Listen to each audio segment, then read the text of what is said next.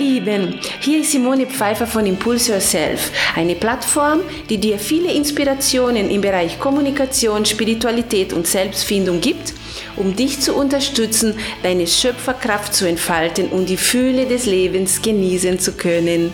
Schön, dass du da bist.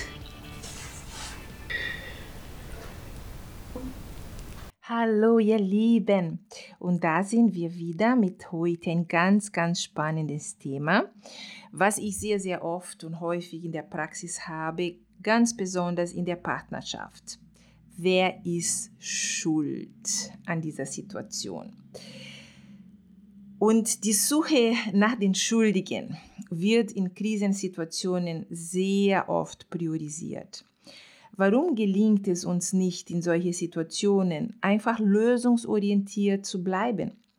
Warum ist es uns so wichtig, einen Schuldigen für irgendetwas, was schiefgelaufen ist, zu finden? Und warum fällt es uns schwer, Verantwortung für unsere eigenen Fehler zu übernehmen?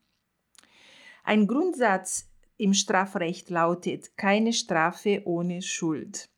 Und aus der Kindheit kennen einige von uns die Situation, eine Bestrafung bekommen zu haben, wenn irgendetwas schiefgelaufen ist. Derjenige, der schuld war, ist dann oft ans Kreuz gehängt, bloßgestellt oder demoralisiert worden. Die Angst, schuldig zu sein, ist ein ganz wichtiges Thema und deshalb werden wir uns sehr oft unsere Schuld bzw. unsere Fehler einzugestehen. In einer Beziehung sind beide Parteien für den Erfolg dieser Partnerschaft zuständig. Welche Botschaften wurden nicht wahr oder ernst genommen?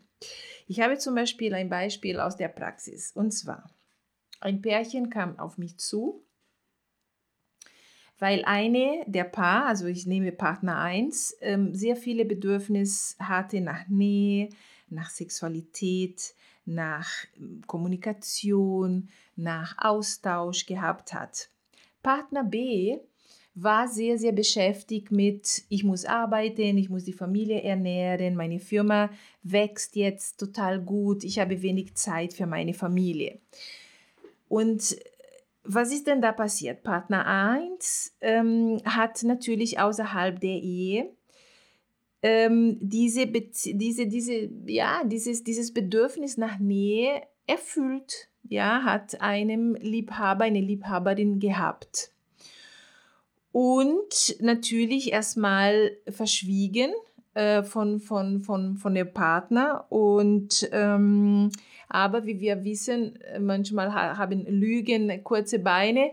Also diese Lüge wurde äh, entdeckt, erwischt und dann äh, reagiert Partner B eben total entsetzlich, entsetzt und total böse und wütend und aggressiv und und da kamen beide eben äh, zu mir in der Praxis ähm, äh, und wir hatten dann diese Situation vor, vor Augen. Und, und das war wirklich dann meine Frage, weil es, es wurde immer gesprochen über Schuld. Also sie ist schuld, er ist schuld, äh, wer ist hier schuld? Und ich habe das gemacht, weil du das und jenes gemacht hast. Und, und der andere sagt, ich ackere hier wie ein Wahnsinniger und du gehst irgendwo fremd. Also das war quasi eine Begegnung voller Vorwürfe, wo alle beide äh, auf, auf deren eigenen Recht ähm, ähm, irgendwo festgehangen haben und die wollten auf gar keinen Fall zugeben, okay, äh, irgendwas ist schiefgelaufen und wir beide waren verantwortlich für diese Tatsache. Ähm, und das ist, was ich in der Praxis immer versuche. Aktion, Reaktion. Wie viele Warnsignale, wenn zum Beispiel sowas passiert, ja, dass einer der Partner untreu wird, wie viele Signale wurden dabei nicht beachtet? Wie viele wie viele Mal hat, die, hat Partner 1 äh, ähm, mit Partner 2 über die eigene Unzufriedenheit reden wollen und Partner 2 hatte keine Zeit oder hatte keine Ohren oder war nicht verbunden oder was auch immer. Manchmal auch so, dass Partner 1 nicht gesprochen hat, Mensch, ich, ich habe ein großes Bedürfnis nach äh, Sexualität, lass uns mal eine Tantra, einen Tantra-Kurs zusammen machen. Also äh, meistens war dann schon mal so, äh, und das ist ein ganz großer Fehler und das möchte ich euch jetzt mal mitgeben. Partner 1 hat lang Hinweise gegeben, dass äh, das was, was, was fehlt, aber nicht klar angesprochen. Also diese Hinweise ähm, wurden dann, sag mal, aggressiver und aggressiver mit der Zeit, was dazu, natürlich dazu geführt hat, dass Partner 2 äh, ähm, ausgeschaltet hat, sobald Partner 1 angefangen hat zu reden. Es ist ja klar. Ne? Also wir warten zu lang in der Hoffnung, der andere kapiert, dass mir das fehlt. Ich werde immer aggressiver, kommuniziere aber nicht richtig, gebe immer wieder Sticheleien und wundere mich, dass der andere natürlich nicht offen ist für ein Gespräch. Und das ist, ähm, was ich euch heute mitgeben möchte. Es gibt in einer Partnerschaft nicht ein Schuldigen. Ihr beide äh, kreiert und gestaltet diese Partnerschaft. Und die Partnerschaft kann nur gestaltet werden, wenn ihr miteinander kommuniziert, wenn ihr alles, was Erwartung und Hoffnung ist, loslässt und ganz klar kommuniziert, was euer Bedürfnis ist. Und auch ganz klar mit dem Partner sprechen, weil der Partner hat dir keine Nähe oder, oder Liebe äh, ähm, gegeben, nicht weil er einfach dich bestrafen wollte, sondern er hat es nicht gegeben oder sie hat es nicht gegeben, weil der Gedanke woanders war. Ja, ich verdiene Geld, die Firma läuft jetzt super, ich setze meine Energie dorthin.